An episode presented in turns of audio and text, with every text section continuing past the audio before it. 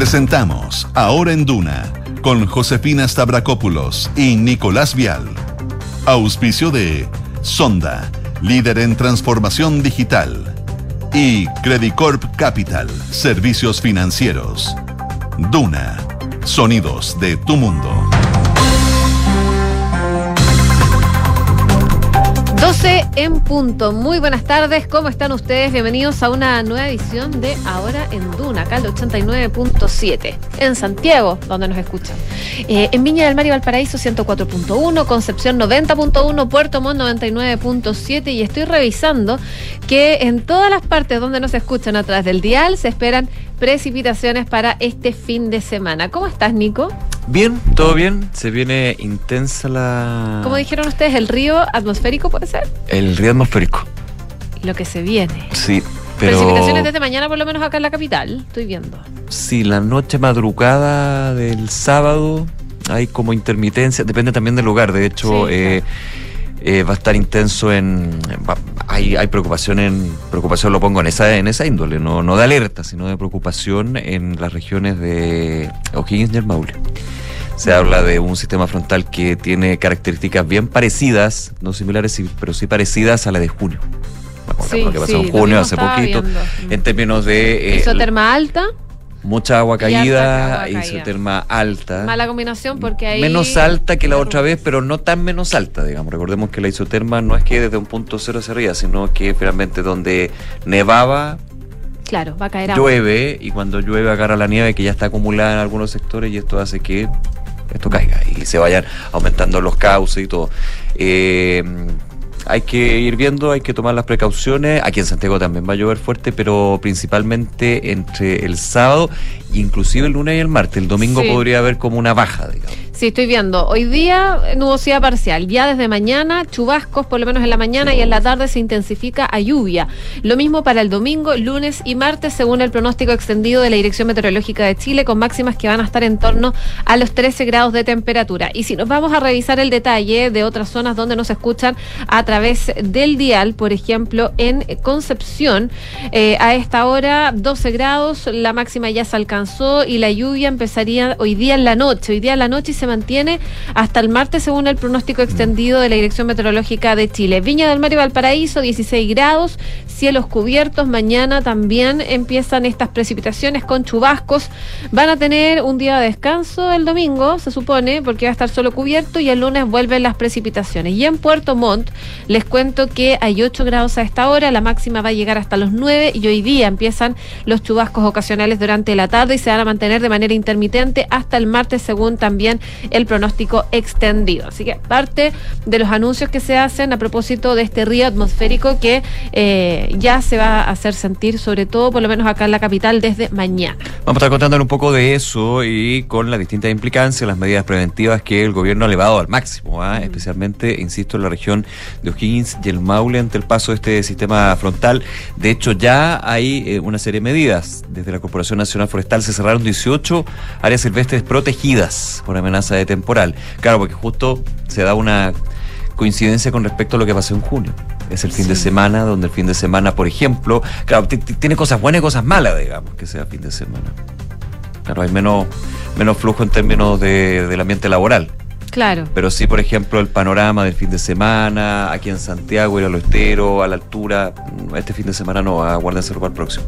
Eh, y los parques forestales también, los parques, perdón, los parques naturales también se cierran por precaución. No quiere decir que vaya a quedar sí o sí la grande, pero no va a estar Sí. fácil la situación, así que abstenerse, van a estar cerrados de todas maneras, 18 áreas silvestres protegidas. Oye, eh, en otras materias, también contarles de eh, datos que entregó esta mañana el subsecretario del Interior, Manuel Monsalve, que aseguró que disminuyeron en un 45% los ingresos irregulares a Chile. Dice que hay un mejor control y más seguridad en la frontera y que eso entonces ha ayudado a esta disminución. Esto eh, en el plazo de un año. Acá se eh, compara de un año a otro. El subsecretario del Interior también decía que de agosto del año pasado se habían detenido a 23.000 personas que ingresaban irregularmente al país, así que vamos a estar revisando en detalle esos números y por supuesto también vamos a estar revisando lo que se viene con este posible paro de profesores que ya se empieza a evaluar. Habló el primer, el, primer, el, eh, ministro, el nuevo ministro de Educación, eh, Nicolás Cataldo confirmó bono eh, en casos de profesores más urgentes por la deuda histórica, pero también habló de otros temas que vamos a estar revisando. Habló de las críticas que han surgido desde el Partido Republicano y Chile Vamos. Em, eh, y él dice, si el problema es la militancia, que lo diga, porque él es del Partido Comunista. Entonces él apunta a eso. Pero lo han dicho. Sí. Sí, que ahí uno entra y bueno, podemos, Esto principalmente por eh, las frases que él había lanzado anteriormente a Carabineros. Claro. Es la crítica que le hacen. ¿Te acuerdas que lo comentábamos cuando fue, el cambio de gabinete? Fue clave y ya no es misterio de que significó la caída de su cargo como subsecretario del Interior. De Interior, claro. Y terminó ahí en la Subsecretaría de Desarrollo Regional. Y, ahora, sube al Ministerio de vuelve al Ministerio de Educación porque al inicio del gobierno fue subsecretario de Educación. Lo que pasa es que cuando fue subsecretario de Educación no hubo mucha crítica porque también la arqueología tuitera no aplicó ahí. Obviamente el tema carabineros con interior era bastante más complejo. Igualmente en ocasión uno podría decir, oiga, hay, hay una crítica con respecto, y han habido críticas, pero vamos a ir viendo, eh, vamos a estar contando ahí lo que dijo el, ministro que se refirió a eso. Oye, en materia internacional, varios temas, eh, Rusia repelió ataques de Ucrania destruyendo drones en Moscú y el Mar Negro, esta ha sido como la tónica de esta etapa de la guerra, ¿eh? aviones no tripulados ya sea por el aire o por el mar, como hemos ido contando aquí en Duna. En Brasil, eh, la justicia autorizó levantar el secreto bancario de Jair Bolsonaro, pero no por el tema eh, COVID-19, no por el tema elecciones, sino por joyas. ¿Te acuerdas que lo comentamos hace un tiempo? el tema de las joyas que le regalaron, claro. Claro. Vamos a estar entrando en detalle en eso. Y también eh, se dictó prisión preventiva para el gobernador boliviano, un gobernador boliviano por nexos con una banda que operaba en Chile. Ese es un tema de auto. Sí. Sí. Y esto es la previa de que llegue el subsecretario Monsalve a esa zona. Claro. Bueno, oye, y en materia económica vamos a estar mirando cómo se mueve el dólar, que sigue al alza. Eh, también revisando las declaraciones de Hacienda, que están preparando este ajuste fiscal en torno a los 2 mil millones de dólares para cumplir una meta. Y dicen que no se busca reducir el gasto público. Y también eh, datos de la economía chilena, que cae 1,1% en el segundo trimestre. El informe de cuentas nacionales del Banco Central que va a estar ahí detallando. Así es. Tenemos pregunta del día, como siempre, en este día viernes, próximo a este fin de semana. Este fin de semana lluvioso, que tiene que ver con los cambios en los nombres de las calles. ¿Te acuerdas que se armó toda una polémica, sobre todo ah, en Santiago? En Santiago. Que se aprobó por parte Que se aprobó, pero hubo molestia. Eh, y a propósito de eso, la encuesta Black and White reveló que el 59% no está de acuerdo con el cambio de nombre en las calles por los 50 años del golpe de Estado. ¿Tú estás de acuerdo? Queremos saber. Si no, no lo sé. Pueden votar en duna.cl y por supuesto también en nuestras redes sociales en arroba Radio Duna. Y está con nosotros Max Estrada. ¿Cómo estás, Max? Muy buenas tardes. José, que le han tirado flores a la semana, esta semana, ah, muy merecido. Oye, pero no, hoy día Ayer en la tarde también te mencionaron en nada personal. Oye, no, estoy apareciendo en todas las menciones. Parece que estoy pagando por la mención. Pero, pero para bien, el que salió para atrás fue Kike Yavar, pero eso ya otro tema. No, oye, quiero hacer una mención sobre. Menciones. Hoy día es 18 de agosto. 18. ¿Y qué pasa en un mes más? Tiki tiki. Ah, ¿Verdad? 18 de septiembre. Muy bien. Oye, y fin de semana largo y fin de semana. Lunes, lunes, martes. Qué sí. Lunes, martes. Sábado, lunes, martes yo estoy revisando acá, ¿eh? mediodía. Mira, justo lo estaba buscando. Sábado 17 de septiembre, no feriado. El domingo 18, feriado irrenunciable. Y lunes 19 de septiembre, feriado irrenunciable. ¿Y el martes no es feriado? Ah, perdón, el martes no, po. El martes no. 18, 19. Sí, no, no, 19. Lunes, martes, pues. eso tenía yo. Ah, mira, yo no. ¿Qué calendario está viendo usted? ¿Qué año? ¿El 84? El año pasado. no voy a mencionar el medio. Ah, sí, pues 18, 19, lunes, no, martes. Sí, sí. A, mí no me cambia eso. Si lunes, martes yo lo tengo como 19, 18, yo también, 19. Yo también. Y, y en, la región de Coquimbo están buscando el 21 por la Pampilla. Y, y voy a pasar otro dato. Diga los anticuchos y los terremotos costarían hasta 8 mil pesos. No, me extraña para nada, porque antes costaban 4 mil, 5 mil, 6 mil. Todos los años sube Luca. Entonces, si quiere comprar carne, cómprela ahora. se congela. y se, congela. Sí. Aunque no sé si quede el mismo sabor. Sí, no, sí, confía. Sí. Confía. ¿Confía? Sí, Confía. con- sí, no, pues si la deja un año, no, pues. No, pero, Pero, bien me- congelada, si está, meses, si está creo. envasada, que está bien envasada, nada de eso de sacarla, volver a poner. No. O sea, se sacó del congelador y, Y se, hizo. De todas maneras. Aunque sea vegano. Bueno, vamos con los Vamos. titulares. Vamos, buenos datos.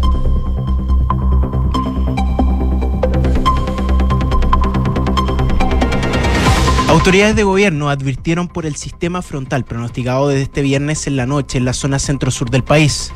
Tras una reunión encabezada por la ministra del Interior, Carolina Toa, con el COGRID, advirtió que las lluvias serán muy parecidas a las de julio y se extenderán hasta el martes de la próxima semana. Mientras tanto, Senapred señaló que las zonas están expuestas a posibles aluviones. Se hizo un llamado a no hacer turismo. En un 45% disminuyeron los ingresos irregulares a Chile, anunció el subsecretario del Interior Manuel Monsalve. El secretario de Estado también señaló que respecto de las reconducciones en 2023 se han materializado el 31% de estas en comparación con el 13% que se registró en 2022. La economía chilena cayó un 1,1% entre abril y junio y completa el tercer trimestre consecutivo de contracción, según detalló el Banco Central. El informe de cuentas nacionales del ente rector indicó además que desde la perspectiva del gasto, el, el menor PIB trimestral se explica por una caída de la demanda interna. En una, es una herramienta de último ratio, afirmó el ministro de Educación Nicolás Cataldo, sobre las advertencias del Colegio de Profesores de avanzar a un paro indefinido que se definirá durante esta jornada. El secretario de Estado señaló que esta medida no puede ser lo primero que se pone sobre la mesa y anunció bonos para casos más urgentes sobre la deuda histórica. Vi al, vi al presidente con ganas de tomar el liderazgo, declaró el secretario general de Renovación Nacional, Diego Chalper, en conversación con Duna en Punto. El diputado señaló que el gobierno entendió que si quiere construir grandes acuerdos no puede decirnos cuál es el guion. Sobre las grandes reformas, indicó que el gobierno no puede navegar a contrapelo con la inmensa mayoría de los chilenos. La ISAPRE con salud pidió a la Corte Suprema, declarar la nulidad del fallo GES, acusando al máximo tribunal de asumir competencias que no le corresponden. La empresa asegura que la Suprema infringió diversas normas constitucionales y argumentó que el fallo debería aplicarse solo a quienes acudieron a la justicia.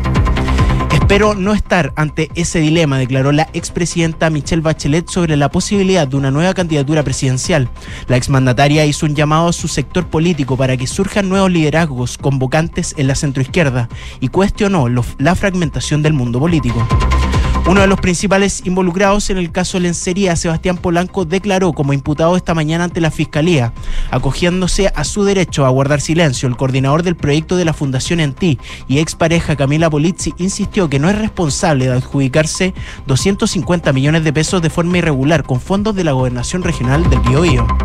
En materia internacional, Estados Unidos dio luz verde para que Dinamarca y Países Bajos puedan enviar casas F-16 a Ucrania. Aunque no se traducirá en una entrega inmediata, desde el país celebraron la medida como un hito importante para que Kiev en la defensa de su población y de su país. Un juez de la Corte Suprema de Brasil autorizó a la policía levantar el secreto bancario y fiscal del expresidente Jair Bolsonaro dentro del caso que investiga la apropiación y venta ilegal de un conjunto de joyas recibidas durante su mandato. La indagatoria será extendida para la esposa del exmandatario Michel Bolsonaro. Y en el deporte, la selección chilena de básquetbol masculino derrotó por 77 a 65 puntos a la selección de Colombia y avanzó a la semifinal del torneo preclasificatorio olímpico. Muchas gracias, Max. A ustedes. Nos vemos. 12 con eh, 13 minutos. Bueno, lo comentábamos al principio, hay una alerta por estas lluvias que se avecinan, sobre todo en la zona centro-sur del país. El llamado es a preparar su presupuesto para estas intensas lluvias que se presentan en el país, sobre todo durante el fin de semana, las que van a comenzar en algunas partes hoy día eh, y podrían extenderse por varios días también. Las precipitaciones van a afectar desde la región de Valparaíso hacia el sur, aunque se van a concentrar principalmente en la zona central. Desde la Dirección Meteorológica de Chile se emitió ya una alarma meteorológica, el mayor nivel en la escala de las informaciones por estas precipitaciones intensas con isoterma alta.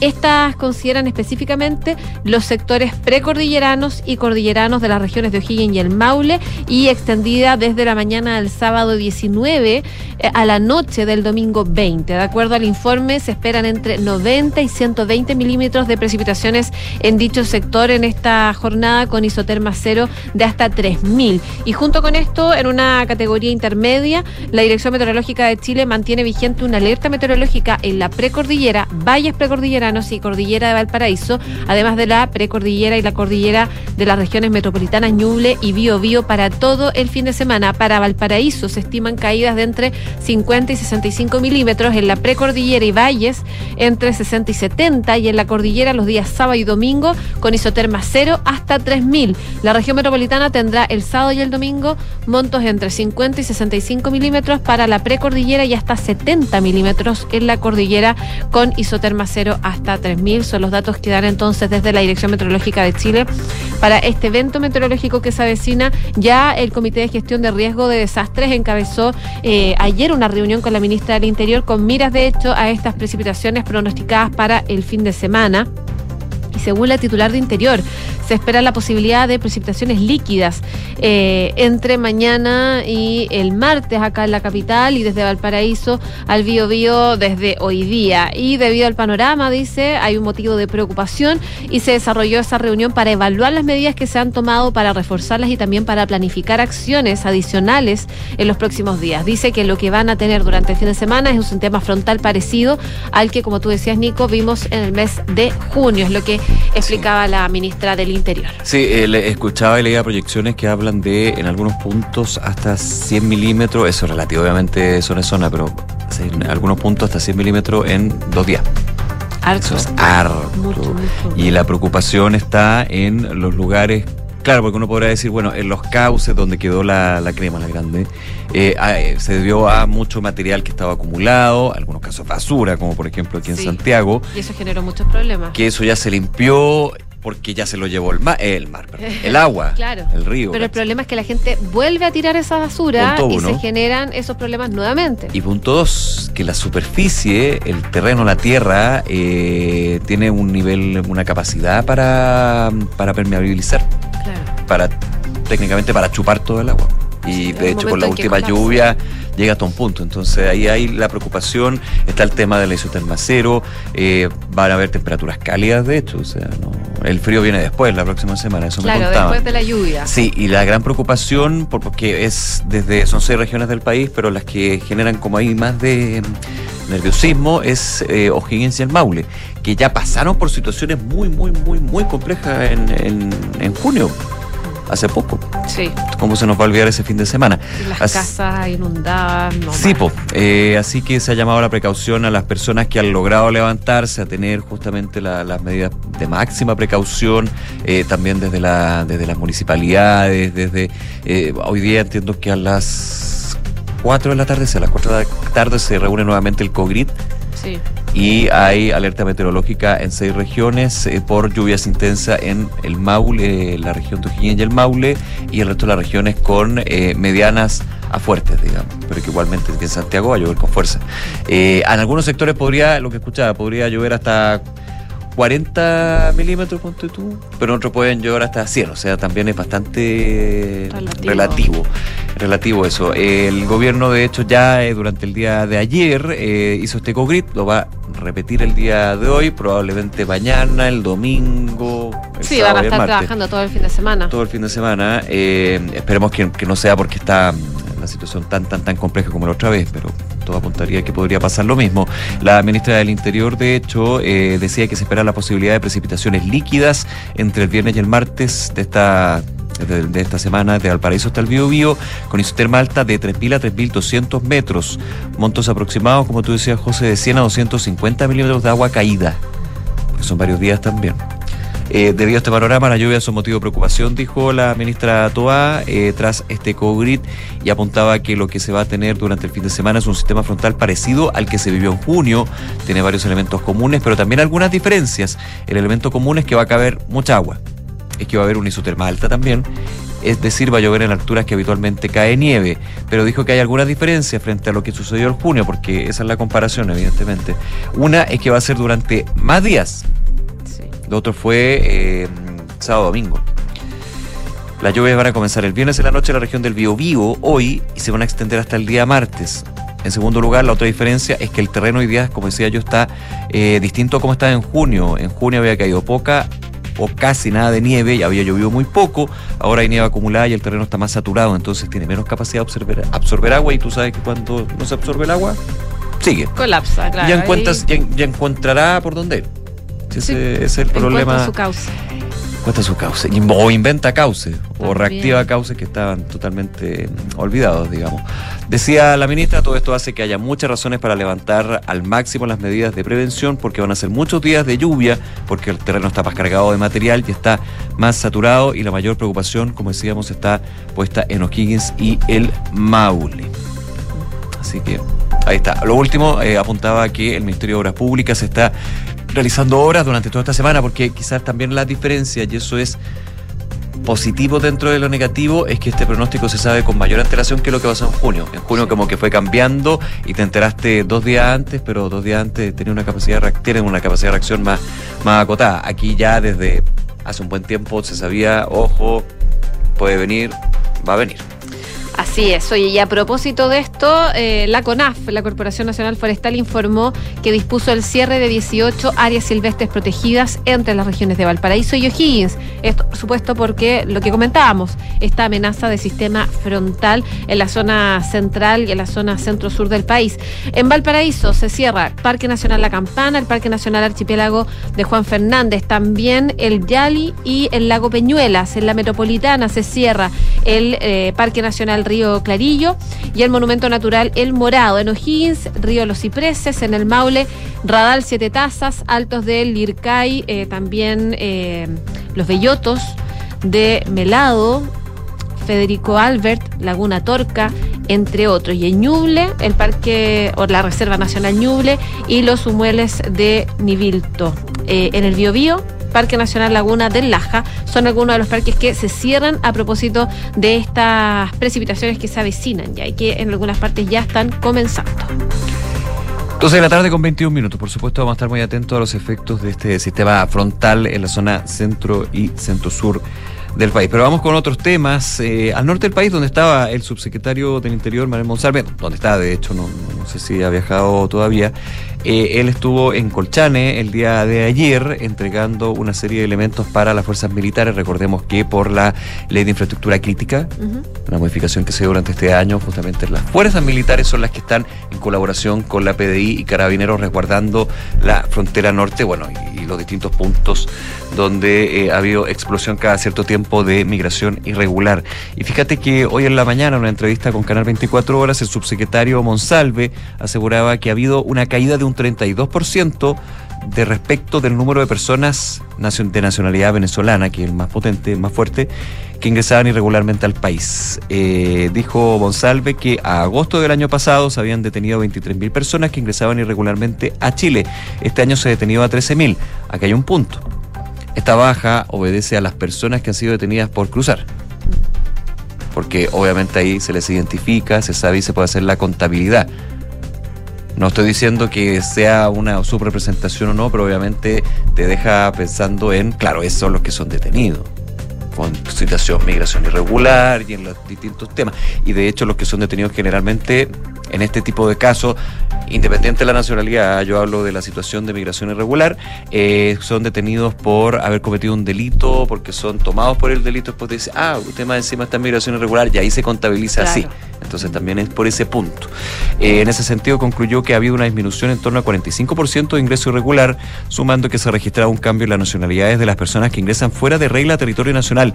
De hecho, decía Monsalve que el año pasado el 80% de los que ingresaban irregularmente eran de nacionalidad venezolana. Eso hoy ha disminuido a un 48%, es decir, de un 80% eran venezolanos a un 48%. Lo anterior equivale a una baja de 32% respecto de esa materia. Por eso Monsalve dijo que hay un mejor control, más seguridad en la frontera, hay menos ingresos irregulares y menos ingresos irregulares de ciudadanos venezolanos. El eh, subsecretario junto al eh, general director de Carabineros, Ricardo Yáñez, el prefecto general Lautario Arias, el subdirector de investigación policial de la PDI, van a viajar de hecho a Bolivia para firmar acuerdos para reforzar la seguridad de la zona fronteriza. Esto también en un contexto de una nota internacional que vamos a estar contando más adelante. No, se los voy a contar al tiro. Contemos Aprovechemos tiro. porque como está el ministro, o sea, el subsecretario allá. En realidad, va a aprovechar. Sí, pues liguemos. Eh, a propósito de esta visita, entonces, que está haciendo el eh, subsecretario del Interior, Manuel Monsalve, el viaje también eh, está contemplado con el general director de Carabineros, Ricardo. Claro. Y en medio de esto eh, se da que en el país vecino hay una autoridad que está siendo investigada por la justicia. De hecho, ayer se dictaron prisión preventiva para el gobernador oficialista del departamento boliviano de Potosí, Johnny Mamani, por supuestos vínculos con una estructura criminal liderado por eh, dos pakistaníes que operaban desde Chile.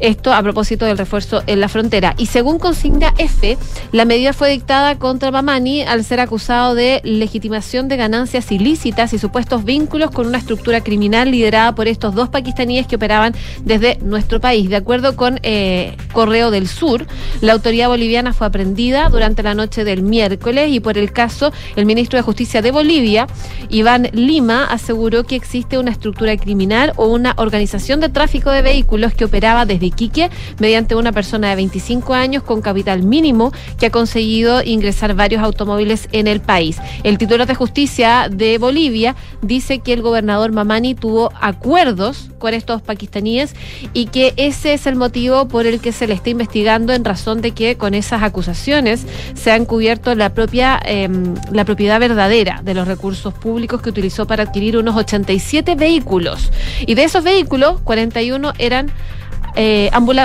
Por lo que Mamani afrontó una polémica eh, por un proceso judicial que inició en el año 2022, pero que recientemente fue absuelto de toda responsabilidad por parte de la Fiscalía de Potosí. De todas maneras, Mamani presentó. eh, a declarar, se presentó a declarar en la víspera ante la Fiscalía de La Paz por otro caso, en base a un reporte de la Unidad de Investigaciones Financieras, entidad que identificó movimientos financieros sospechosos, dijo el fiscal de ese departamento. Así que varias causas tiene el eh, gobernador de eh, Potosí, pero que, eh, claro, finalmente es aprendido eh, previo a que llegara el subsecretario del Interior, Manuel Monsalve, a esa zona.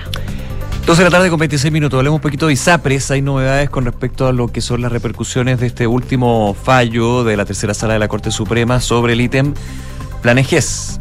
El tercero era Planejes, el segundo era tabla de factores, el primero eh, los planes de salud. Esos son los tres las tres capítulos de esta historia, digamos, que se sigue escribiendo, hay una discusión con respecto al proyecto de ley corta, eh, de aquí a fin de año se termina el plazo que fue prorrogado por la Suprema para que las ISAPRES eh, hagan las respectivas devoluciones, como fue considerado en el fallo de la tercera sala, con respecto a las tablas de factores. Eh, está la, mirada de eventual y futura insolvencia, sino actual crisis financiera que tiene la ISAPRE. Y fíjate que sobre el último fallo, el de la GES, A ver. donde la tercera sala, de hecho, en una manera bien inédita, fijó un tope de aquí en adelante para los planes GES de 7,2% y el tema de eventuales devoluciones por cobros abusivos o sobre, sobrecobros eh, se lo deja la Superintendencia de Salud. Bueno, hay una novedad con respecto porque eh, ISAPRE con Salud inició una ofensiva judicial e interpuso en la Corte Suprema un incidente de nulidad procesal, que significa principalmente que la ISAPRE pide a la Suprema que declare la nulidad de la sentencia del pasado 10 de agosto sobre el ajuste del precio del GES. Ahora, ¿cuál es el argumento de Consalud para pedir la nulidad de, esta, de este fallo?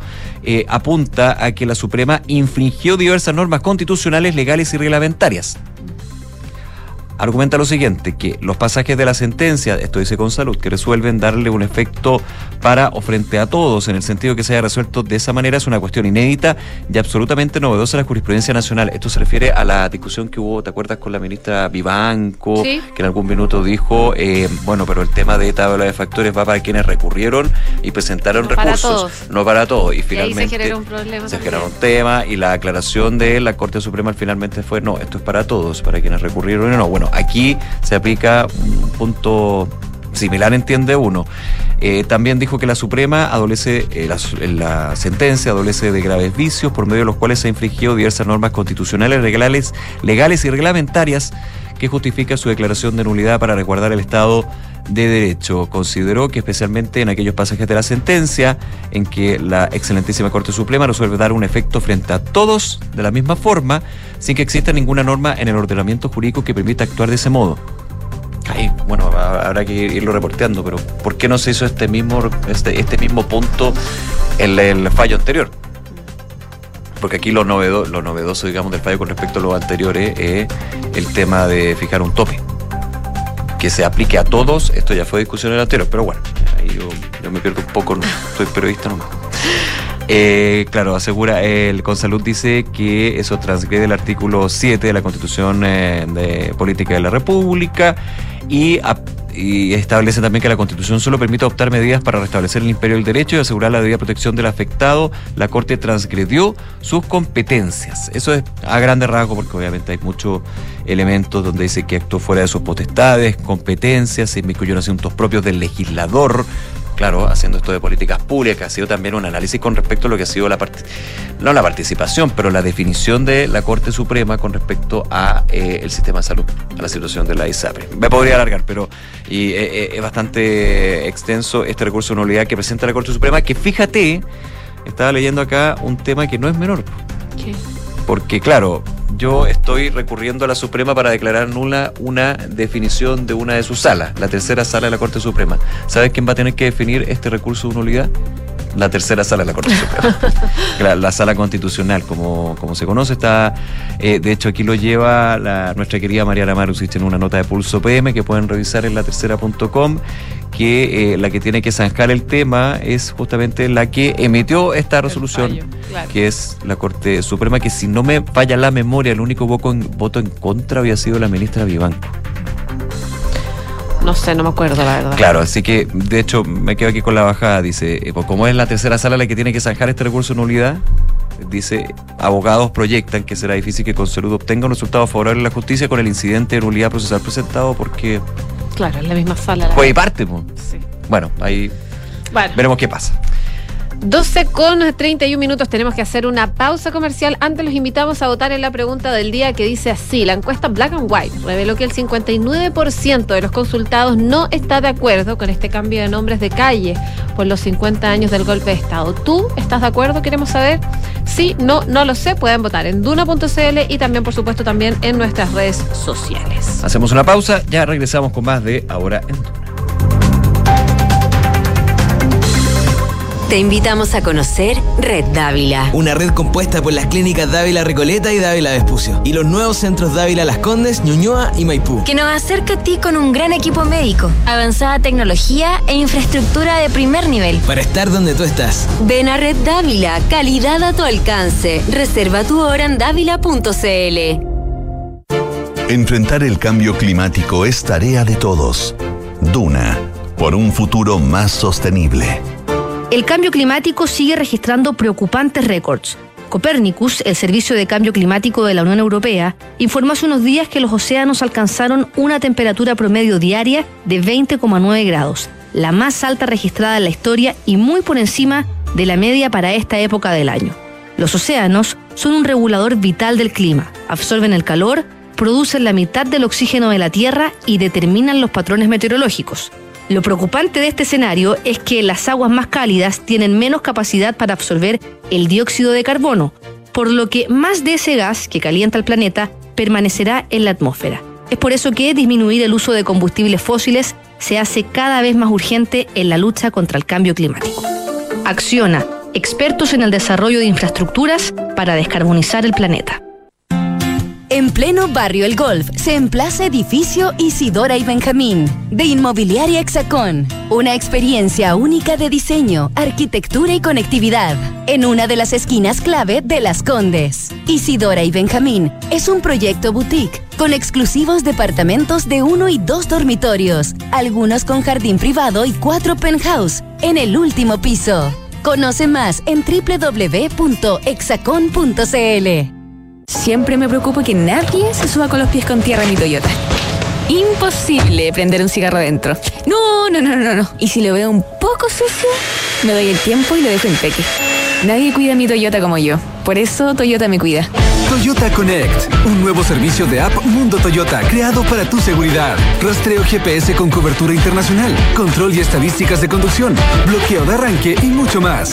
Adquiérelo en toyota.cl y actívalo en tu concesionario más cercano. Toyota.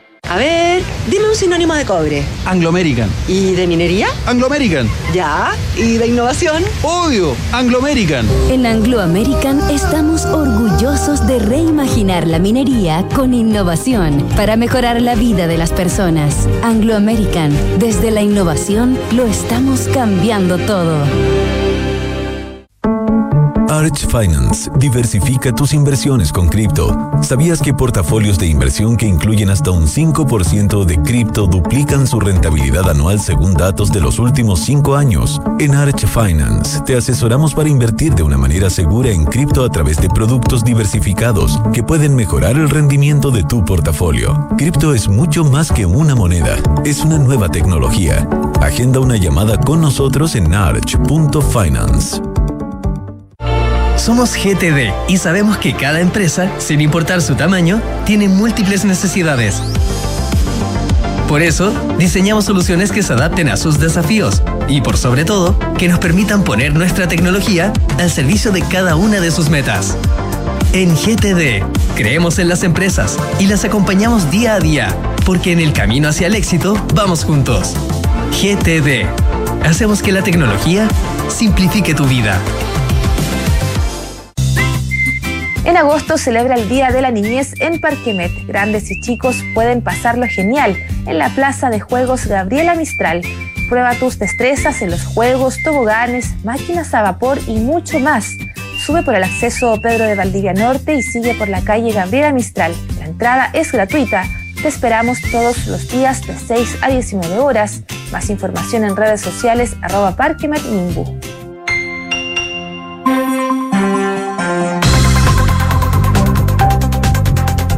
12 de la tarde con 35 minutos, estás en Duna y vamos a revisar las principales noticias del mundo en este día viernes. Crucemos la frontera. Vamos. Vamos con Javier Milei, con el candidato a la presidencia de Argentina. Esta es como nuestra sección Nuestra- Milei, claro, Vamos- Sección Trump tuvimos algún tiempo, ahora Javier Milei. Claro, no, no porque sean parecidos, sino porque No, estamos con todo porque lo que. Pero es que obvio noticia. también, pues si viene desde el domingo la elección. Viene de ganar eh, las pasos, es verdad. Sí. Bueno, él se reunió hoy día con representantes del Fondo Monetario Internacional, pocos días después de esta elección que eh, hicieron temblar los mercados de Argentina.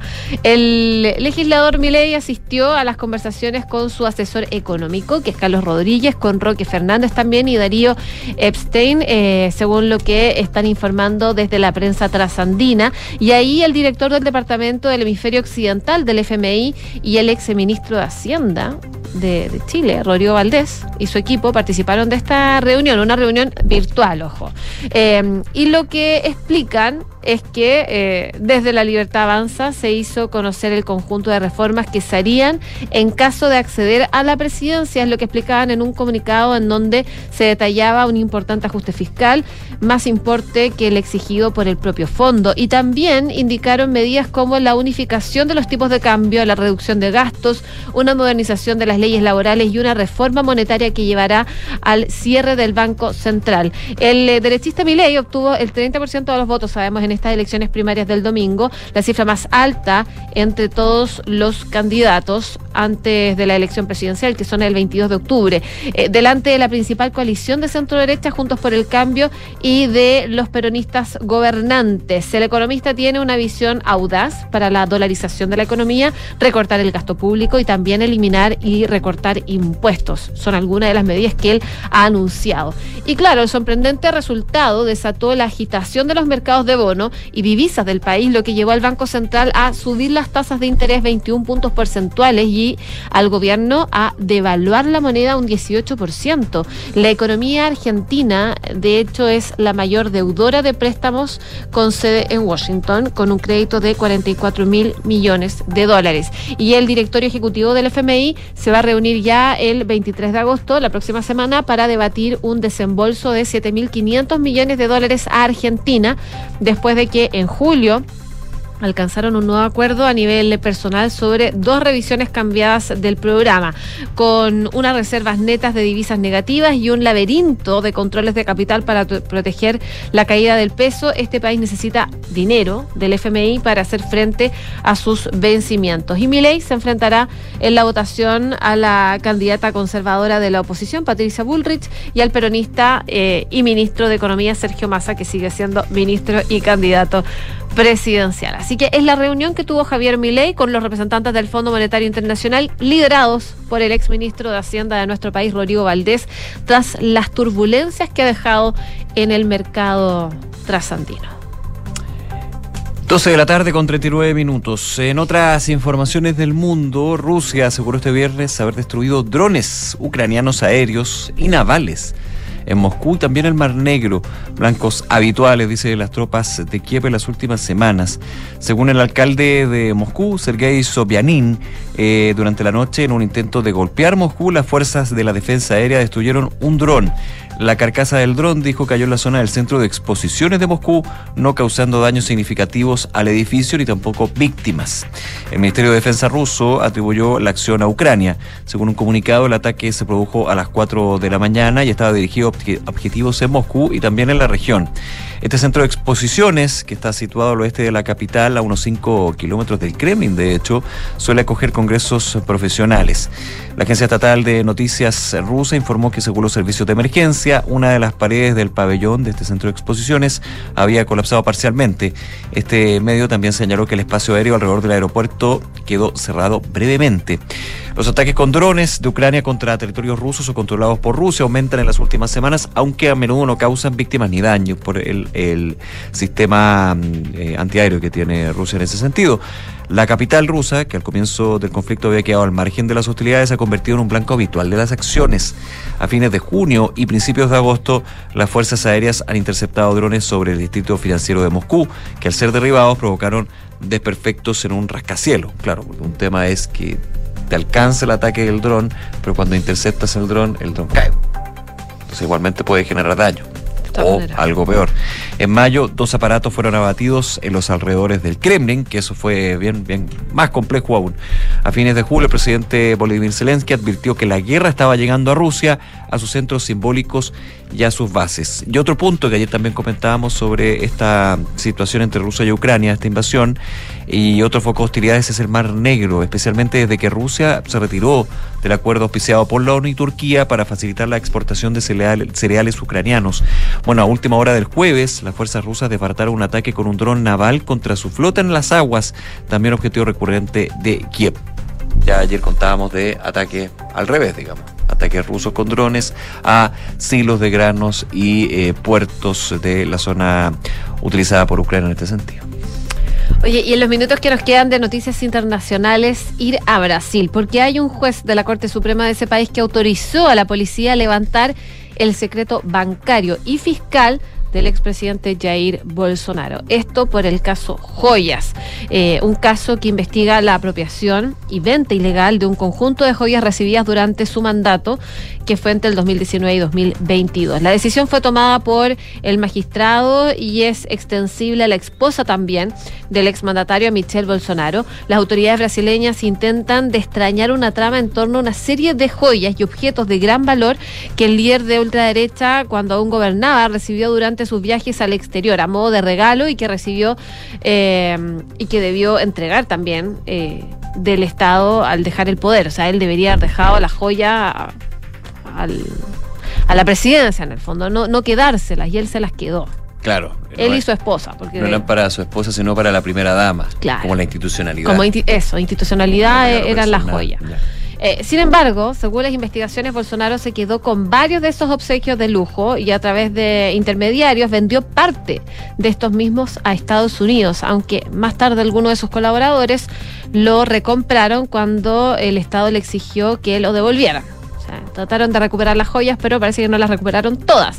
El fallo eh, responde también a una petición de la Policía Federal que quiere indagar en las cuentas de Bolsonaro y su esposa en busca de eh, transacciones sospechosas y en última instancia saber si el dinero obtenido por la venta de esas joyas llegó hasta el ex jefe de Estado que niega cualquier tipo de irregularidad. El juez también dio luz verde para que la Policía Federal solicite a Estados Unidos el levantamiento del secreto bancario de los investigados que tengan cuentas en ese país. En esas pesquisas eh, puede tener un papel fundamental el antiguo eh, eh, miembro del grupo de Bolsonaro, el teniente coronel Mauro Cid, quien a través de su abogado anunció un cambio de estrategia en su defensa y adelantó que va a apuntar directamente al ex gobernante como principal responsable de esta trama. Así que se le viene complicado a Jair Bolsonaro, producto de estas joyas que recibió cuando él todavía era presidente, pero que no eran para él personalmente, sino que para la institución y eso estaría generando problemas. 12 de la tarde con 44 minutos. En Noticias de la Economía, lo comentaba estas cosas al principio de la hora en Duna, eh, se dio el informe de cuentas nacionales del Banco Central, la libreta de notas del primer semestre, así le digo yo. O sea, claro, sabíamos que no iba, no iba a haber mal el primer semestre. Tenemos que recuperarnos el segundo porque si no repetimos. Bueno, Claro. las proyecciones apuntan a eso, si no hay nada que hacer. Pero caer menos de lo que se espera. Eh, ¿Cómo lo fue? Bueno, 1,1% hacia abajo se contrajo eh, la economía nacional en el segundo trimestre de 2023 respecto al mismo periodo del año pasado. Con esto, el PIB nacional encadenó tres retrocesos trimestrales consecutivos. Segundo trimestre 2023, primer trimestre 2023, segundo, eh, cuarto trimestre 2022. Eh, tras bajar 2,3% el cuarto trimestre 2022 y 0,8% el primer trimestre de este año. De todas formas, la caída entre abril y junio fue, esto es una buena noticia, menor a la que esperaban los economistas que anticipaban una baja de 1,4%. Así que por ese lado, Bien, digamos, podría haber sido bastante más. La actividad económica, según el Banco Central, exhibió una caída de 1,1% el segundo trimestre. Por su parte, la demanda interna disminuyó 5,6% como resultado de un menor consumo de los hogares y la inversión, acotando que el segundo trimestre presentó un día hábil menos que el mismo periodo del año anterior, lo cual obviamente también influye, digamos, en la cuenta. Eh, el Banco Central expuso que la caída del PIB el segundo trimestre fue incidida principalmente por las actividades del comercio, transporte, minería e industria manufacturera. En, tan, en tanto, en términos desestacionalizados, la actividad económica tuvo una baja de 0,3% respecto al trimestre anterior. El consumo, en, algunos ítems, el consumo de hogares cayó 6,1%, cayeron todos sus componentes, mientras que la inversión tuvo un retroceso de 8,1%.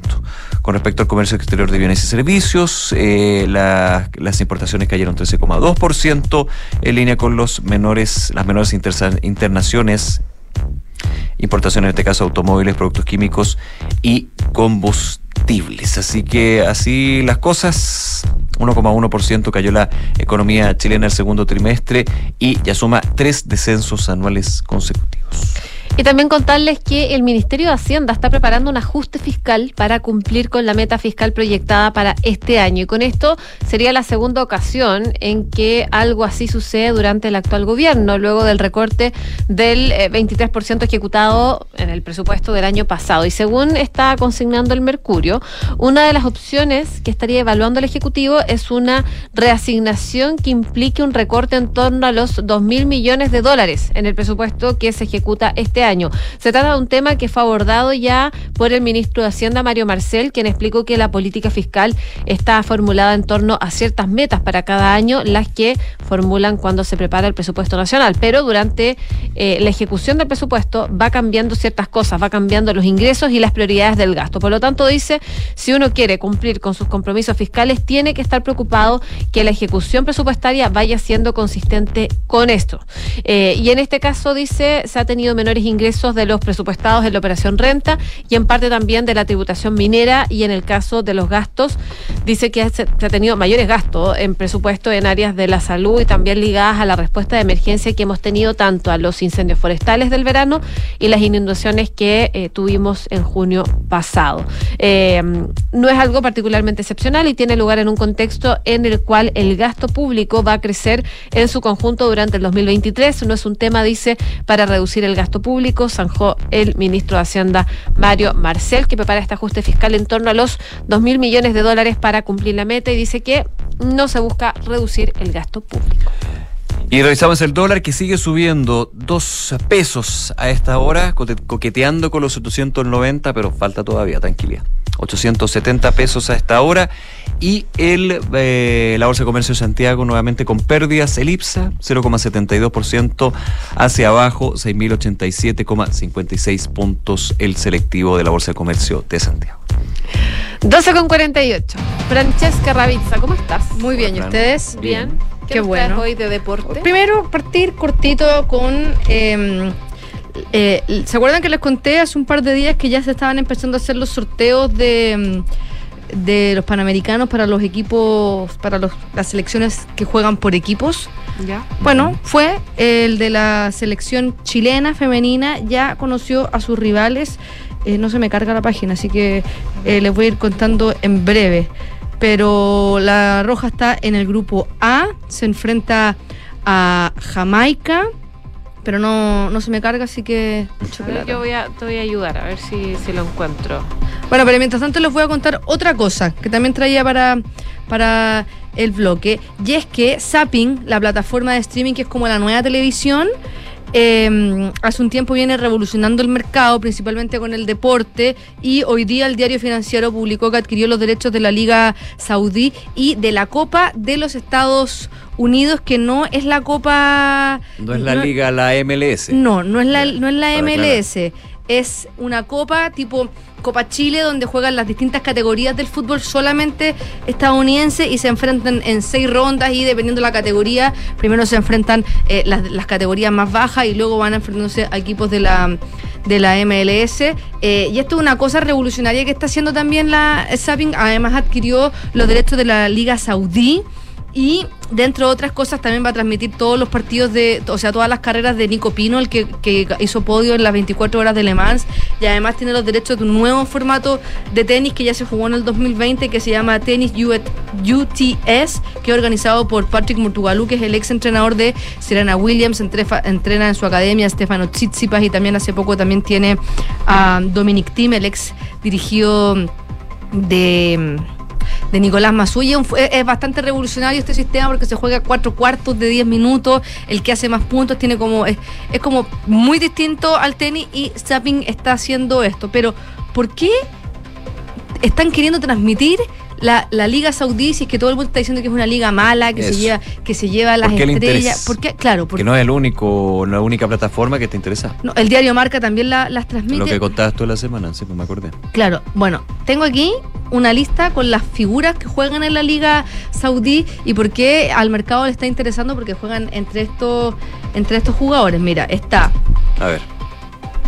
acaba de fichar Neymar por el Al Hilal. Bono es el portero de Marruecos, ¿se acuerdan que sonaba para irse al Real Madrid con la lesión de Courtois? David Ospina, Brozovic, Sadio Mané, Cristiano Ronaldo, Mendy, eh, que jugó gran parte de su carrera en la Liga, es arquero, Firmino, en, N'Golo Kanté, campeón del mundo, eh, Jota, que hizo casi toda su carrera en el Benfica, Benzema, eh, hasta esta temporada estaba jugando Dembélé, finalmente se fue al Olympique Lyon. Ever Banega. Eh, y además quieren seguir creciendo la Liga Saudí porque ayer se supo que de manera paralela a lo que quiere hacer la Conmebol con los equipos de la MLS y Messi que vengan idealmente a jugar la Copa Libertadores, habrían habido conversaciones entre la Liga Saudí y la UEFA para que el campeón de la Liga Saudí juegue la Champions. Ah, en ese nivel. Todavía está muy lejano, de aquí a la temporada 2024 no va a pasar, pero ya hay un interés también eh, saudí por estar ahí metido en el fútbol europeo y uno puede decir imposible, la Champions no se va a prestar para eso. Eh, yo creo que los petrodólares pueden hacer mucho, sobre Tienen las todo opciones. sobre todo una, una competición y una liga que ha tenido muy encima eh, a detractores de la propia confederación con la creación, ¿se acuerdan?, de, de la Superliga Europea. Sí. Entonces, esto también sería un incentivo que llegue eh, Arabia Saudí con los petrodólares, le va a pagarle lo que tenga que pagarle, lo, lo que, lo que, y que, que va a ser mucha plata, plata, y seguramente eso también va a ayudar a que sea mucho más atractiva en términos económicos para los clubes jugar eh, la, la Champions. Se ha ido manteniendo el diálogo.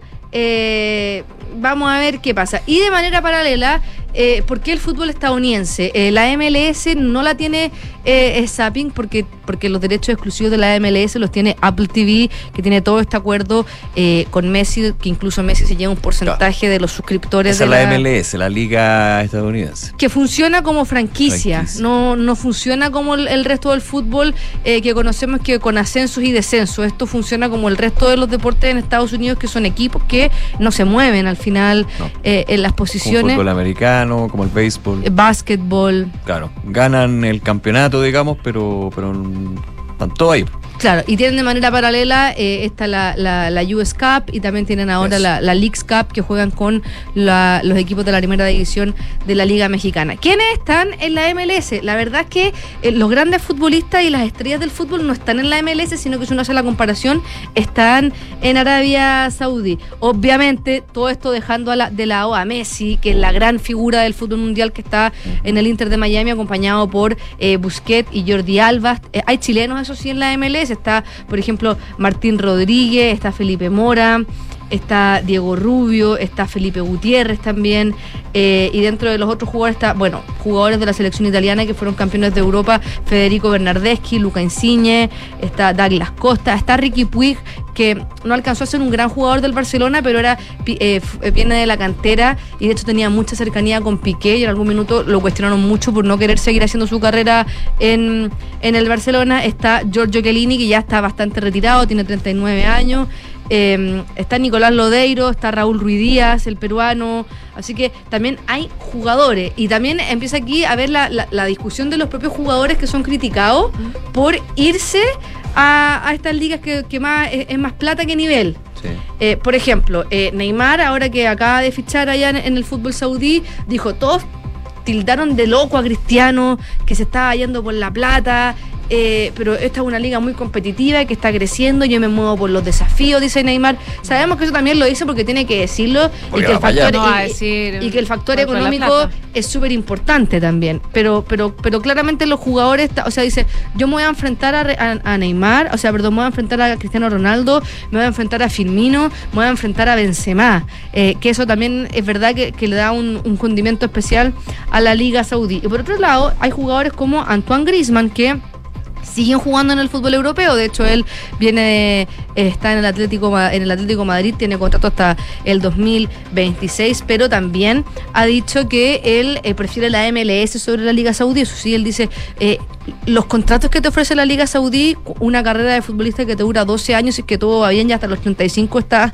eh, vigente y con buenos sueldos, puede cambiarle la vida a tu familia, Sí, no pues, solamente a ti. Entonces también hay que entender que muchos futbolistas eh, no vienen de familias que son ricas, de hecho todo lo contrario. Entonces muchas veces a lo mejor ellos piensan más en, en lo que podría generar este impacto económico en cambiarle la vida a su familia, más que solamente en lo deportivo, sobre todo si ya en lo deportivo lograron mucho. Eso sí, él dijo que por él, él le gustaría terminar su carrera competitivo y todo en la MLS, porque Antoine Griezmann es una persona que es conocida porque le gusta el estilo de vida que genera el deporte en Estados Unidos. Se lo ha visto mucho en partidos de la NBA, interactuando con otro, con otro deportista, pero dijo que él por ahora quiere seguir en, en el Atleti tratando de, de conseguir más cosas. También habló Messi hoy día ¿Ya? en la primera conferencia de prensa que da desde que llegó ¿En serio? No a- había. Ayer.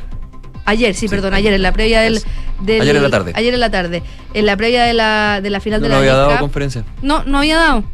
Eh, se enfrenta el Inter de Miami al Nashville mañana por la final de la League Cup. Y ahí Messi dijo que evidentemente la MLS ha demostrado que le puede hacer la pelea a la Liga Mexicana, que en la CONCACAF era la liga más fuerte, la Liga Mexicana, pero hoy día en la final de la de esta, de esta liga son dos equipos estadounidenses, Nashville y el Inter de Miami, aunque él dijo que esto no se queda acá, que ellos quieren seguir, seguir creciendo y, y marcando historia. ¿Cuánto cuestan las entradas para ir a ver a Messi a la ¿Cuánto? final? Carísimo. Las más caras, 10 mil dólares.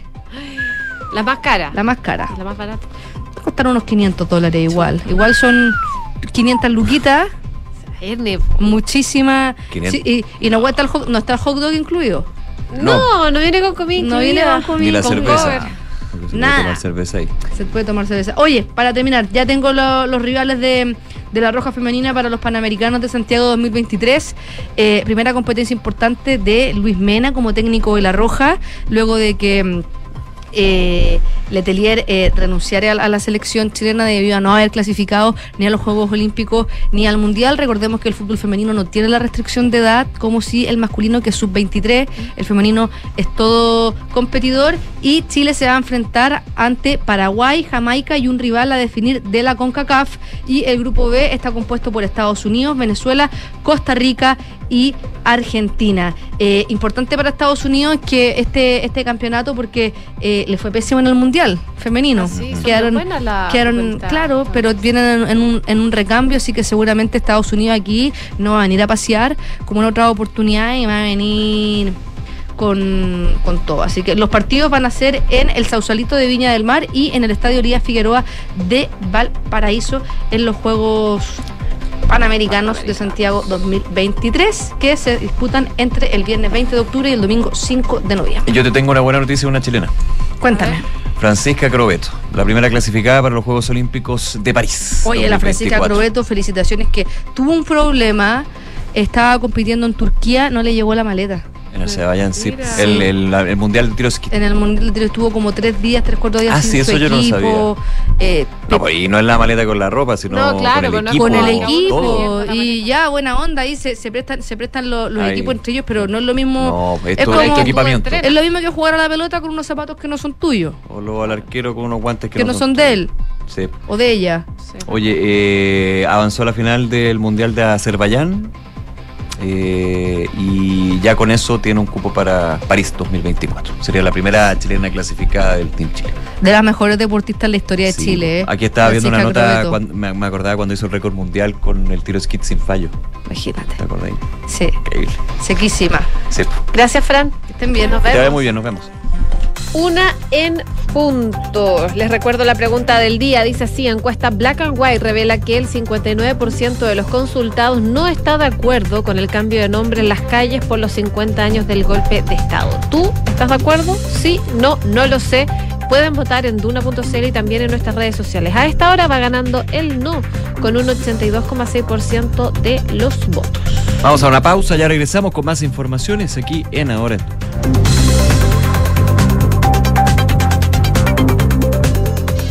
En Credicorp Capital nos centramos en ser aliados estratégicos de nuestros clientes para cumplir sus objetivos con nuestro portafolio de inversiones de carácter global. Siente la confianza invaluable de contar con asesores financieros que le agreguen valor a tus decisiones. Conoce más sobre nosotros en credicorpcapital.com. En Sonda, desarrollamos tecnologías que transforman tu negocio y tu vida, impulsando la innovación y el desarrollo de soluciones que acompañen la transformación digital de las organizaciones. Cuenta tú también con el respaldo, agilidad y eficiencia del líder en transformación digital. Descubre más en sonda.com. Sonda, tecnologías que transforman tu negocio y tu vida. Sonda, make it easy. Están los que siguen y los que siguen Están los que inspiran. y se dejan inspirar. Están los que quieren las últimas tendencias. Y los que son tendencia, pero solo tienen cinco minutos para cuidarse al día. Están los que quieren tecnología. Y las que se enamoran de un buen diseño. Y está quien tiene todo eso. Para todos. Para todos los días. Everyday better. Everyday siguen. Siguen.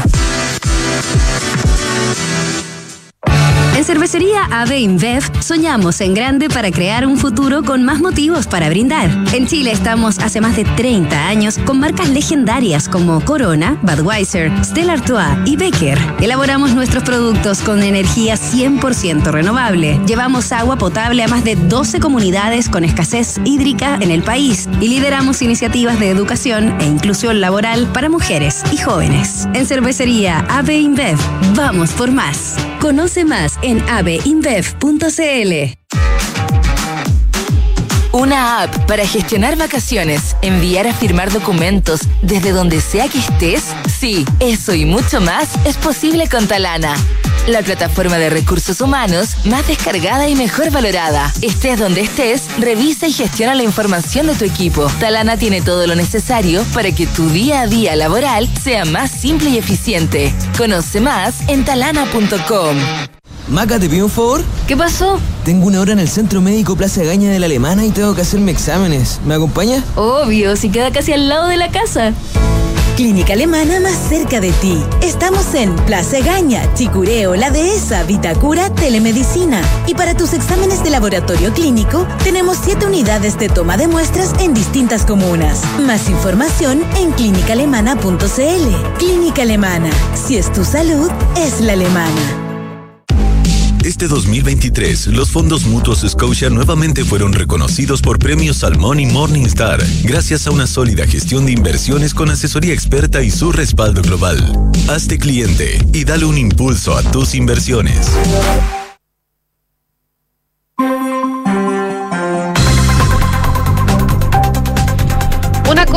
Cuatro minutos, estamos de regreso en ahora en Duna, acá al 89.7. En Santiago, en la capital, 14 grados, cielos cubiertos y la lluvia llegaría a partir de mañana. Mañana, durante la mañana, chubascos y ya durante la tarde se intensifica la caída de agua. De hecho, vamos a tener precipitaciones hasta el martes. Eso no solo en la región metropolitana, sino que también en varias zonas donde nos escuchan, Viña del Mar y Valparaíso, en Concepción, en Puerto Montt se esperan precipitaciones, sobre todo en la zona centro del país y la zona centro-sur, ¿no es cierto, Nico? Y hay actualización. Claro, porque hay reuniones y van a ver aquí hasta la próxima semana, de hecho, con respecto a estos sistemas frontales. Eh, hoy el gobernador de la región metropolitana, Claudio Rego, se reunió con el director eh, regional del Servicio Nacional de Prevención y Respuesta ante Desastres, Senapred, ex ONEMI, si queremos recordar Sí. eso. Eh, Hay que recordarlo porque hay gente que yo que se Sí, porque es Senapred exonémico, la diferencia que ahora es un servicio. Tiene profund- en, en términos institucionales muy distinto, pero la antigua NEMI. Eh, bueno, se refirieron las autoridades al sistema frontal eh, de los próximos días eh, durante la entrega. ah, durante la entrega también, durante la cita también se entrega de parte del gobierno regional de 25 motobombas que van a ayudar a los trabajos municipales en casos de inundaciones en la región metropolitana, distintas comunas donde hay puntos donde lamentablemente siempre cuando hay estas lluvias intensas se generan inundaciones.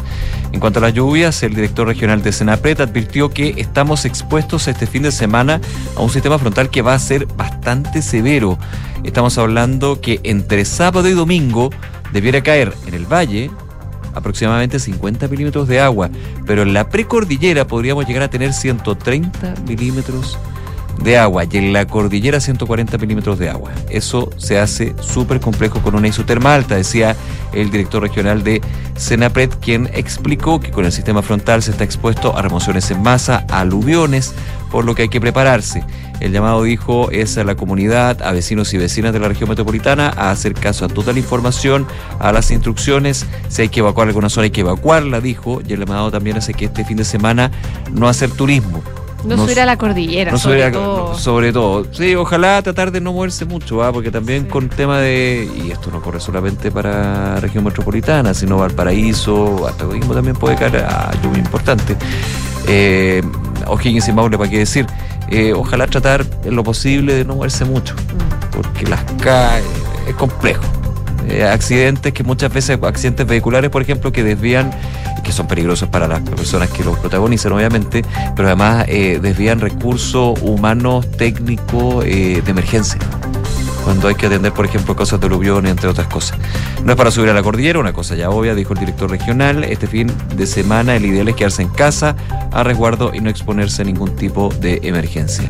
En esa línea, el gobernador de, de la región, Claudio Rego, dijo que cualquier lluvia con isoterma arriba de 3.000 metros es de alto riesgo, por lo que también reiteró el llamado a no realizar excursiones. Eh, Se le preguntó, ojo, al gobernador Orrego por la limpieza de cauces y canales. Esto por lo que ocurrió en junio, donde veíamos como lavadoras, tinas. Es que era impresionante la cantidad de basura y las cosas que se botaban a los ríos. Un asco, un asco. Y lo que generaba que finalmente el cauce del río se, Se desbordara. se desbordara y se fuera el agua por donde podía. Bueno, Orrego indicó que se hizo un trabajo preventivo en el canal Las Perdices, en el canal Santa Marta de Maipú y también en el Mapocho, indicando que eh, también se realizó una limpieza del vertedero ilegal de Santa Juan de Chena de Maipú, con 2.000 toneladas de basura en una calle y del vertedero en el Parque Los Rasuris en Cerrillo, el cual tenía más de dos hectáreas de basura permanente. Dijo también se han clausurado y multado este tipo de espacios. Lo que decía el gobernador de la región metropolitana, Claudio Borra.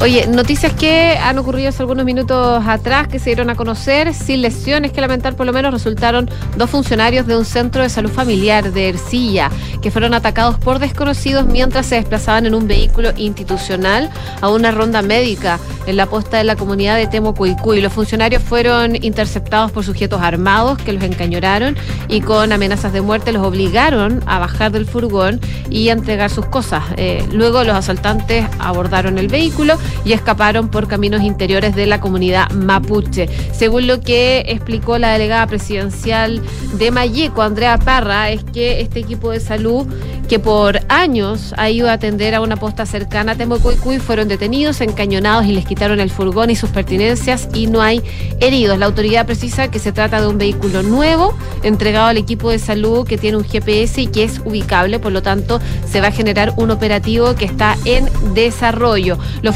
asaltados eh, volvieron al CEFAM de Ercilla y por supuesto hicieron esta denuncia. En la zona de Temocuicuy se desplegó todo un operativo ya con personal de control de orden público y carabineros de Mayeco y apoyo también del ejército en busca de este vehículo y por supuesto también de los autores de este asalto. Las autoridades de gobierno, encabezadas por el delegado presidencial José Montalva, solicitaron al jefe de la Defensa Nacional en la Araucanía aplicar todas las medidas que establezca el estado de excepción para garantizar la seguridad en la zona luego de la seguidilla de ataques que se adjudicaron grupos radicales que exigían el regreso a la cárcel de Angol de seis comuneros apresados actualmente en Temuco. Los ataques también responderían a la condena de 47 años de presidio por delitos eh, comunes al comunero de Temuco y Cuy, Joaquín Millanao. Así que parte de lo que ha ocurrido esta mañana, eh, lamentablemente en la Araucanía, este grupo armado asaltó y robó este furgón a funcionarios del CEFAM que se trasladaban a Temuco y Cuy. A propósito de la Araucanía, solamente un, un dato. ¿ah? Eh, ayer, en, eh, luego de esta reunión en Senapred, por el tema del sistema frontal, se le preguntaba a la ministra del Interior, Carolina Toa, por los hechos eh, ocurridos en Cañete, en Ercilla, entre otros. Sí. Que hemos estado también comentándole aquí en Ahora en Duna. Y eh, confirmaba que la próxima semana, no dijo día, pero la próxima semana se estaría ingresando el proyecto de ley antiterrorista Mira. que así había sido pedido por la oposición, por parte también de otros partidos, como por ejemplo el diputado Andrés Llanet, representante de la Araucanía, eh, y eh, ante las críticas que han habido de algunos sectores por el no uso, no invocar, como se dice la ley antiterrorista terrorista para ataques incendiarios, para Por su efectividad, finalmente. Claro, porque dice que finalmente el, el- el- el argumento del gobierno es que en términos judiciales es muy difícil eh, demostrar que hubo un ánimo terrorista en el acto. Y que por eso la hace ineficiente esta ley desde antes. Y según un experto, eh, Es así. es así, digamos. Entonces, bueno, se decía, bueno, ¿qué vamos a hacer? Vamos a mejorar la ley, vamos a cambiarla, vamos a poner otra ley. Ya se eh, solicitaron algunos comentarios a ciertas instituciones y lo que decía la ministra Toá, la próxima semana ingresaría el proyecto para su discusión y eso va a ser un tema que vamos a estar tratando aquí en Ahora en Duna de todas maneras. Una tarde con 11 minutos. Yo te decía en el eh, bloque, no, el primer bloque, que el tema ISAPRE está teniendo novedades. Sí. Porque tras el fallo de la tercera sala de la Corte Suprema con respecto a los planes GES de garantías explícitas de salud, eh, que fijó un tope a estos planes de 7,2 7,2%, alza de 7,2%, y que la superintendencia tiene que ver caso a caso si hay eh, devoluciones por sobre, sobre, sobre cobro. Eh, ya ISAPRE con salud había presentado un recurso de nulidad a la Corte Suprema. Bueno, se le suma otra. Cruz Blanca. Información que estaba leyendo aquí hace algunos minutos que publica Pulso PM. eh, dice que los ministros, claro, interpuso un incidente de nulidad, pero a diferencia de la ISAPRE con salud, lo que dice Cruz Blanca, controlada por Bupa, dice que los ministros de la tercera sala que emitieron la sentencia estarían inhabilitados para resolver este incidente de nulidad, por lo que solicitó que sea otra sala la que dirima el asunto. ¿Por qué razón? Porque eh, la presentación de recurso de nulidad de Consalud tendría que ser revisado por la tercera sala de la Corte Suprema, que fue la misma sala que falló en el caso de los GES que está alegando Consalud. Entonces Claro. lo que dice Cruz Blanca va un poquito más allá y dice, no pues, la Corte Suprema tiene que definir el recurso de nulidad, pero no me lo deje la tercera sala. Claro, que no Ellos lo tienen que ahí. inhabilitarse en esto. Y si lo llevara al Pleno, también tienen que inhabilitarse porque ellos ya fallaron con respecto a esto. Pues sí parte. Que uno entiende la lógica. Ahora, insisto y vuelvo a punto, yo soy abogado, así que muchas veces uno mete la pata y dice, bueno, si el procedimiento es así. Y la Corte Suprema también tendrá su- sus tiempos y sus formas. Ahora, bueno, en la diferencia con respecto al recurso presentado por, por Consalud, también lo presenta Cruz Blanca con argumentos bastante similares en términos de las competencias y de ir fijando otros elementos, pero dice, no, por la tercera sala no puede definir este recurso, tiene que ser otra.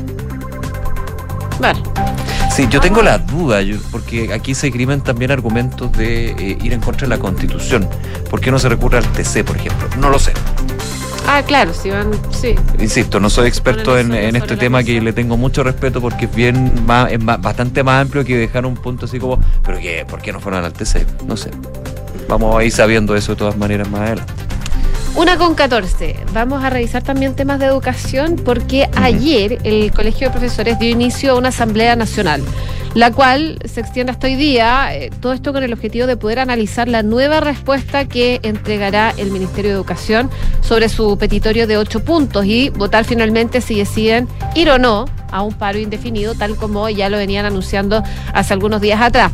Se le preguntó, de hecho, al ministro de Educación, al nuevo ministro de Educación, Nicolás Cataldo, eh, sobre esta situación y la posición que tenía el Colegio de Profesores, y él dice que un posible paro nacional es una herramienta de último ratio, no puede ser lo primero que se pone sobre la mesa. Y dice que están trabajando en cerrar la carta de respuesta eh, que comprometió el ministro Ávila hace algunas semanas atrás y esperan que en esta ocasión la conversación se pueda dar en el marco de no movilizarse, sino de tener un espacio de diálogo, de conducción de propuestas y alternativas en conjunto. Y según informaron también ayer los dirigentes del Colegio de Profesores, el horario límite que definieron para recibir una nueva respuesta dentro de los cánones de la Asamblea Nacional, eh, dice sí, pero eh, mañana a las 14 horas eh, no ha llegado, dice, si hoy día, en el fondo, hoy día viernes no ha llegado, nosotros vamos a entender que no habrá respuesta. Así que quedan algunos minutos todavía para eh, que el Ministerio de Educación entregue su respuesta a este petitorio que está haciendo el Colegio de Profesores. Y lo que dice el eh, titular de Educación es que esperan darle la mayor estabilidad al sistema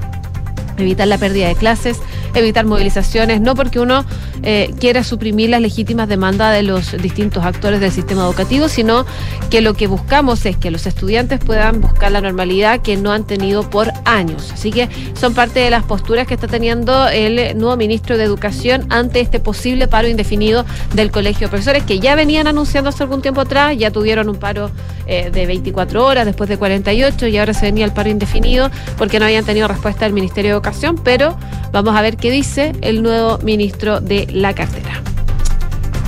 Una de la tarde con 16 minutos. Y por último, también contarles lo que fue una conversación en la mañana aquí en Duna con el secretario general de Renovación Nacional, Diego Chalper, quien estuvo ayer en la reunión en La Moneda, porque hemos comentado tanto, que se ha escrito, que se ha dicho.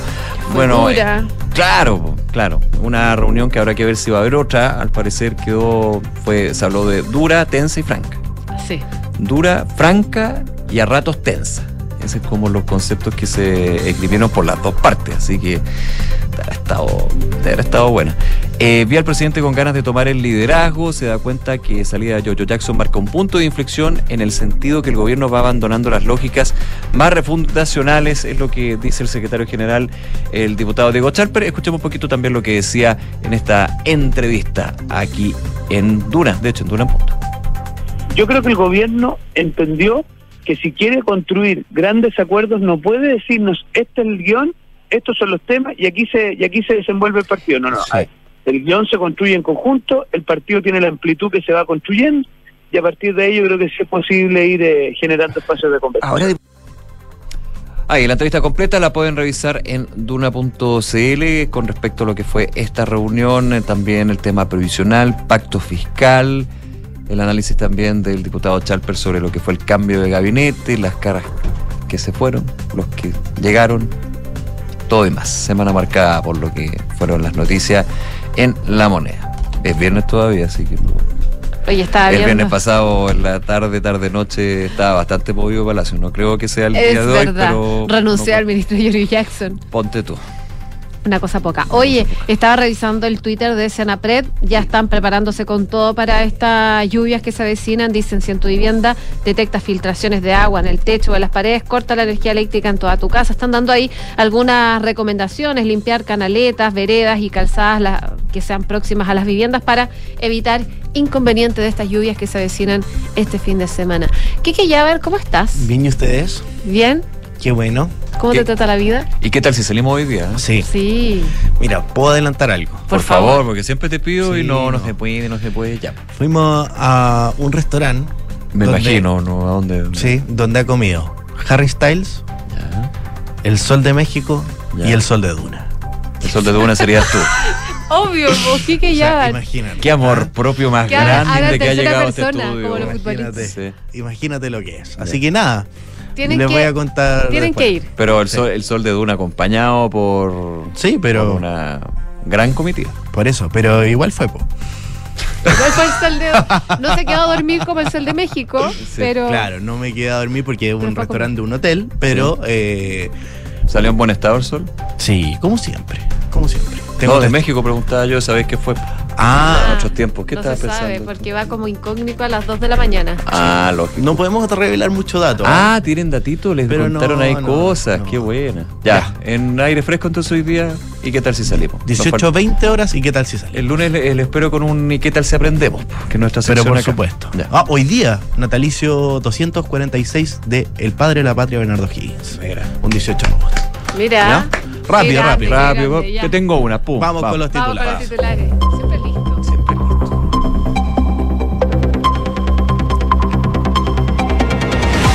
Ante el sistema frontal anunciado para estos días en la zona centro-sur del país, el ministro de Agricultura Esteban Valenzuela, junto a otras autoridades de gobierno, anunciaron el cierre de todos los parques nacionales y reservas. Respecto a esta acción preventiva, el director ejecutivo de CONAF, Cristian Little, anunció que las personas que hayan comprado sus entradas para visitar algunos de estos parques y reservas recibirán una devolución que se los adelantaban. Sujetos armados robaron en las últimas horas un furgón donde se trasladaban funcionarios del Centro de Salud Familiar de en la región de la Araucanía. Según información de la policía, los individuos han disparado en contra de los efectivos policiales que intentan recuperar el vehículo desde la zona boscosa del lugar en un operativo que se encuentra en desarrollo. Y la ISAPRE con salud pidió a la Corte Suprema declarar la nulidad del fallo GES, acusando al máximo tribunal de asumir competencias que no le corresponden. La empresa asegura que la Suprema infringió diversas normas constitucionales y argumentó que el fallo debería aplicarse solo a quienes acudieron a la justicia. La economía chilena cayó un 1,1% entre abril y junio y completa el tercer trimestre consecutivo de contracción, según detalla el Banco Central. El informe de cuentas nacionales del ente rector indicó además que desde la perspectiva del gasto, el menor PIB trimestral se explica por una caída de la demanda interna. Es una herramienta de última ratio, afirmó el ministro de Educación Nicolás Cataldo sobre las advertencias del Colegio de Profesores de avanzar en un paro indefinido que se definirá durante esta jornada. El secretario de Estado señaló que esta medida no puede ser lo primero que se pone sobre la mesa y anunció bonos para cada caso más urgentes sobre la deuda histórica. Juez de la Corte Suprema de Brasil autorizó a la policía a levantar el secreto bancario y, fisca- y fiscal del expresidente Jair Bolsonaro dentro del caso que investiga la apropiación y venta ilegal de un conjunto de joyas recibidas durante su mandato. La indagatoria será extendida para la esposa del exmandatario Michel Bolsonaro. La selección eh, chilena femenina conoció a sus rivales para disputar el Grupo A, los Juegos Panamericanos de Santiago 2023, a disputarse entre el viernes 20 de octubre y el domingo 5 de noviembre. Los contrincantes del elenco criollo femenino serán Paraguay, Jamaica y un rival aún por definir de la CONCACAF. Muchas gracias, Quique. Gracias a ustedes. Y revisamos los resultados de la encuesta del día. Black and White revela que el 59% no está de acuerdo con el cambio de nombres de las calles por los 50 años del golpe de Estado. Queríamos saber qué opinan ustedes. A esta hora va ganando no estoy de acuerdo con un 84% de los votos y sí con un 16%. Me cuentan también, para complementar el dato de Quique, en qué tal se aprendemos hoy el día del padre Alberto. Ah, mira. Eso, para Ya. no quedarme corto, gracias a quien me cuenta aquí. Tú también querías ser uno. Te quedas pendiente porque nos tenemos que ir. Yo contarles que Credit Corp Capital es un holding dedicado a la prestación de servicios financieros con presencia en Colombia, Chile, Perú, Estados Unidos y Panamá. Conoce más en creditcorpcapital.com. Y la transformación digital de tu empresa nunca estuvo en mejores manos. En Sonda desarrollan tecnologías que transforman tu negocio y tu vida, innovando e integrando soluciones que potencian y agilizan tus operaciones. Descubre más en sonda.com. Sonda Make It Easy. Nos vamos, muchísimas gracias por acompañarnos y recordarles que todos nuestros contenidos, entrevistas, la mejor música también está en duna.cl y sigan en nuestra sintonía porque ya viene cartas notables y luego información privilegiada. Que tengan un excelente fin de semana. Chao. Buenas tardes.